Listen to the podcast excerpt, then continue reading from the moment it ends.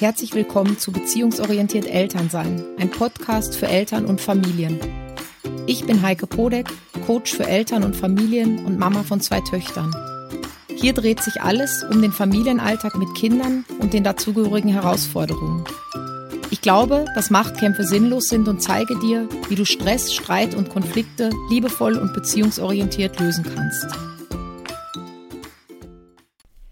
Herzlich willkommen. Ja, ich bin wieder zurück aus dem Urlaub mit meinem Podcast und ich starte die erste Folge nach den Ferien gleich mit einem irrsinnig spannenden Thema, mit einem meiner Lieblingsthemen, nämlich nochmal mit dem Thema Wutanfälle. Zu dem Thema gibt es schon zwei Folgen, aber mich haben einfach über den Sommer so viele Anfragen erreicht und auch in meinem letzten Webinar zu dem Thema war es von vielen Eltern nochmal ein ganz, ganz großes Anliegen, sowas wie eine Strategie zu bekommen, wie man einen Wutanfall am besten begleiten kann. Ja, und bei so Wutanfällen ist es ja so, dass ähm, das einfach auch auf das Alter ankommt und ich habe mich deshalb entschieden, heute mal bei den kleineren Kindern anzufangen. Das heißt so zwischen anderthalb und fünf, also in der sogenannten Trotzphase. Ähm, beziehungsweise die, die mich schon kennen oder auch schon den einen oder anderen Podcast von mir gehört haben, die wissen ja, dass ich das lieber Autonomiephase nenne. Einfach weil es für mich überhaupt kein Trotz ist, ja, sondern weil es eben um Autonomie geht, also um die Ablösung des Kindes aus der Abhängigkeit seiner Eltern. Dieses Ablösen ist halt einfach auch mit viel Frust und viel Ärger verbunden. Und die Wutanfälle, die dein Kind dann zeigt in dieser Zeit, indem es zum Beispiel schreit, indem es sich auf den Boden schmeißt, indem es vielleicht auch Fäuste oder Füße benutzt, die sind manchmal ganz schön heftig. Und die stellen uns einfach vor ordentliche Herausforderungen. Ich denke, das kennen die meisten Eltern, oder? Ich kenne das auch. Ich kenne das von meinen beiden Mädels.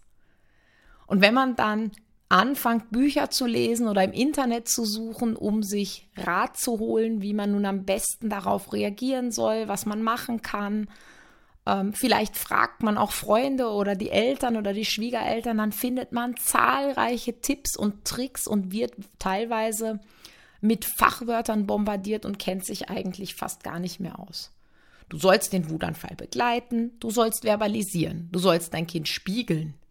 Dein Kind kooperiert immer mit dir, manchmal kooperiert es allerdings spiegelverkehrt. Du musst unbedingt Körperkontakt aufbauen, aber du darfst deinem Kind auf keinen Fall zu nahe kommen. Du darfst dein Kind niemals alleine lassen und schon gar nicht wegschicken. Puh. Da raucht selbst mir der Schädel, weil das musst du dir alles merken und dann musst du das auch noch in dem Moment, wo dein Kind da vor dir liegt und um sich haut und schreit und brüllt, musst du das auch mal am Schirm haben und alles berücksichtigen. Deshalb heute ganz in Ruhe und auch ein bisschen langsamer. Die meisten Wutanfälle, die wir als schwierig empfinden, entstehen aus einem Konflikt. Also zum Beispiel, dass du Nein sagst oder dass du heimgehen willst und dein Kind nicht.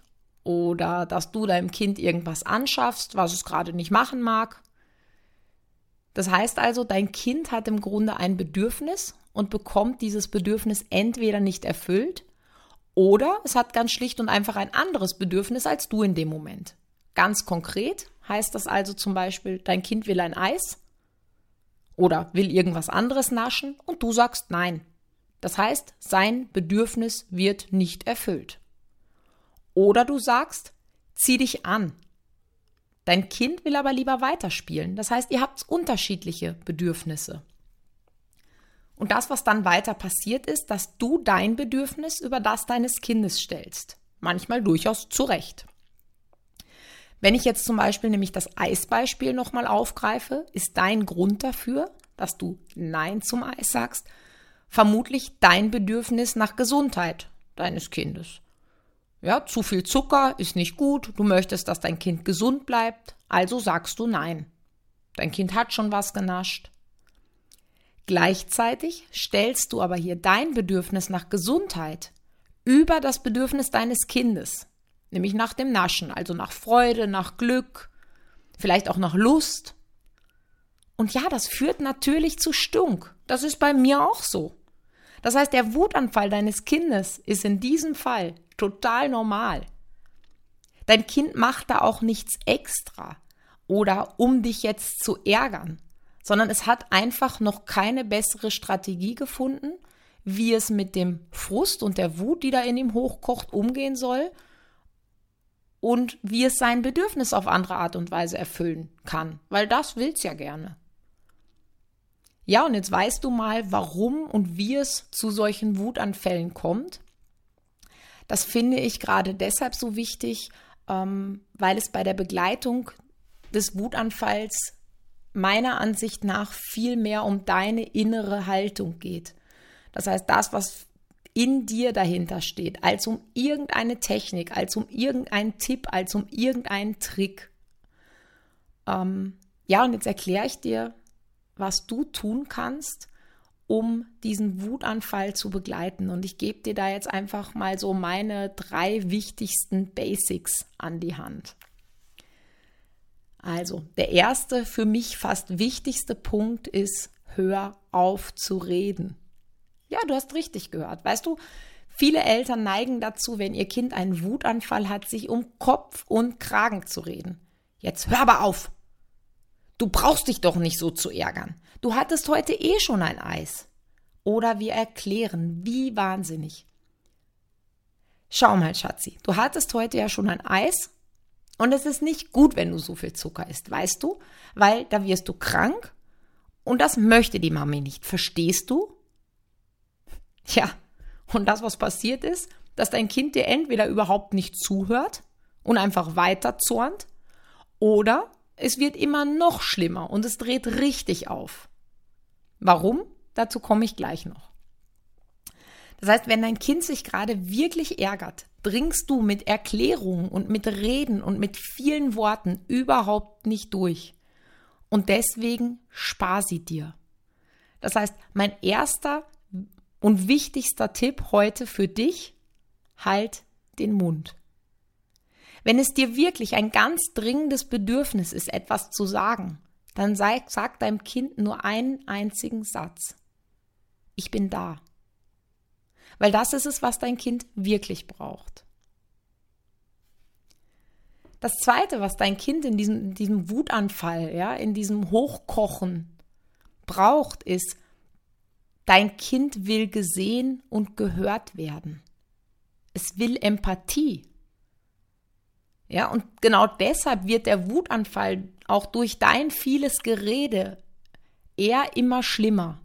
Weil durch dieses Reden und Erklären, was du machst, fühlt sich dein Kind überhaupt nicht gesehen. Und dieses Gesehenwerden ist aber ein absolutes Grundbedürfnis von uns Menschen, also natürlich auch von deinem Kind. Du kannst in einem oder maximal zwei Sätzen erinnere dich daran, dass das Gerede nichts bringt. Deinem Kind deine Empathie zeigen. Also zum Beispiel, indem du sagst, ich weiß, dass du jetzt gerne was genascht hättest und dich das jetzt ärgert. Und das reicht, wenn du das einmal sagst. Und auch hier zählt mehr die Haltung als die Worte. Und du kannst schließen mit Ich bin da. Weißt du, das Ding ist, ähm, wir erklären dann oder machen und tun oder viele kennen diesen, was ich am Anfang schon gena genannt habe, diese Verbalisierung und wir versuchen da so in der Technik zu verschwinden und dann kommt das Kind und dann zeigt das Kind ein Gefühl und dann denken wir, ach ja, ich soll das verbalisieren und ich sage jetzt, du, ich sehe, dass du dich darüber ärgerst ähm, und es kommt aber nicht an. Das heißt, es kommt nicht von Herzen, sondern es ist so technisch. Und dieses Technische, das, das spürt dein Kind. Das heißt, das ist keine wirkliche Empathie. Also vielleicht stell dir das so ähnlich vor, wie wenn sich dein Kind wehgetan und verletzt hat. Dann würdest du ja auch nicht sagen, oh, ich sehe, dass du dir dein Knie angehauen hast und das tut dir sicherlich weh. Ja, sondern du bist mit deiner Einfühlung wirklich beim Kind, ja? Das heißt, du sagst wie, boah, du hast dir dein Knie wehgetan, oh je, komm her zu mir, komm, ja? Und da kommen wir dann gleich zum dritten Punkt, den ich dir heute mitgeben möchte. Stell Körperkontakt her. Und ja, wenn sich dein Kind verletzt, habe ich ja gerade schon gesagt, fangst du an zu trösten. Das heißt, da kommt die Empathie quasi ganz automatisch, ja. Ähm, und du nimmst es dann auf den Arm oder setzt es auf deinen Schoß und du tröstest es. Also im Grunde genommen stellst du Körperkontakt, Nähe und Verbundenheit her. Und vielleicht sagst du mir jetzt, ja, ja, beim Wehtun ist das total einfach, weil mein Kind zu mir rennt und das auch einfordert. Ja, das kenne ich bei meiner kleinen Tochter auch. Also wenn die sich wehtut, kommt die auch. Aber wenn die sich ärgert, dann will sie überhaupt nicht, dass ich zu ihr komme. Ganz im Gegenteil. Ja, und das kennst du vielleicht auch. Dann stößt dich dein Kind weg oder es brüllt, geh weg. Ja, das ist überhaupt kein Problem und in dem Moment auch nicht persönlich gegen dich gerichtet. Auch das ist wieder die unglückliche Strategie deines Kindes, mit seinem Ärger umzugehen oder der etwas unglückliche Versuch, sich das Bedürfnis doch noch zu erfüllen. Das heißt, bleib einfach geduldig und ruhig. Such einen Abstand, der für dein Kind passt und warte einfach ab. Ja, du kannst dir auch wieder sagen, du, du ärgerst dich gerade, ich bin da. Und nach und nach kannst du versuchen, diesen Abstand zu deinem Kind zu verringern und vielleicht kannst du dann deinem Kind schon eine Hand auf den Arm legen oder auf den Rücken. Und glaub mir, irgendwann kommt der Moment, wo es sich von dir umarmen lässt. Und dann halt dein Kind fest. Und jetzt ist der Zeitpunkt, wo du was sagen kannst, wenn du das möchtest.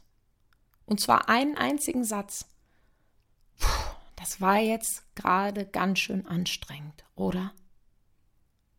Und dann warte einfach, bis es gut ist.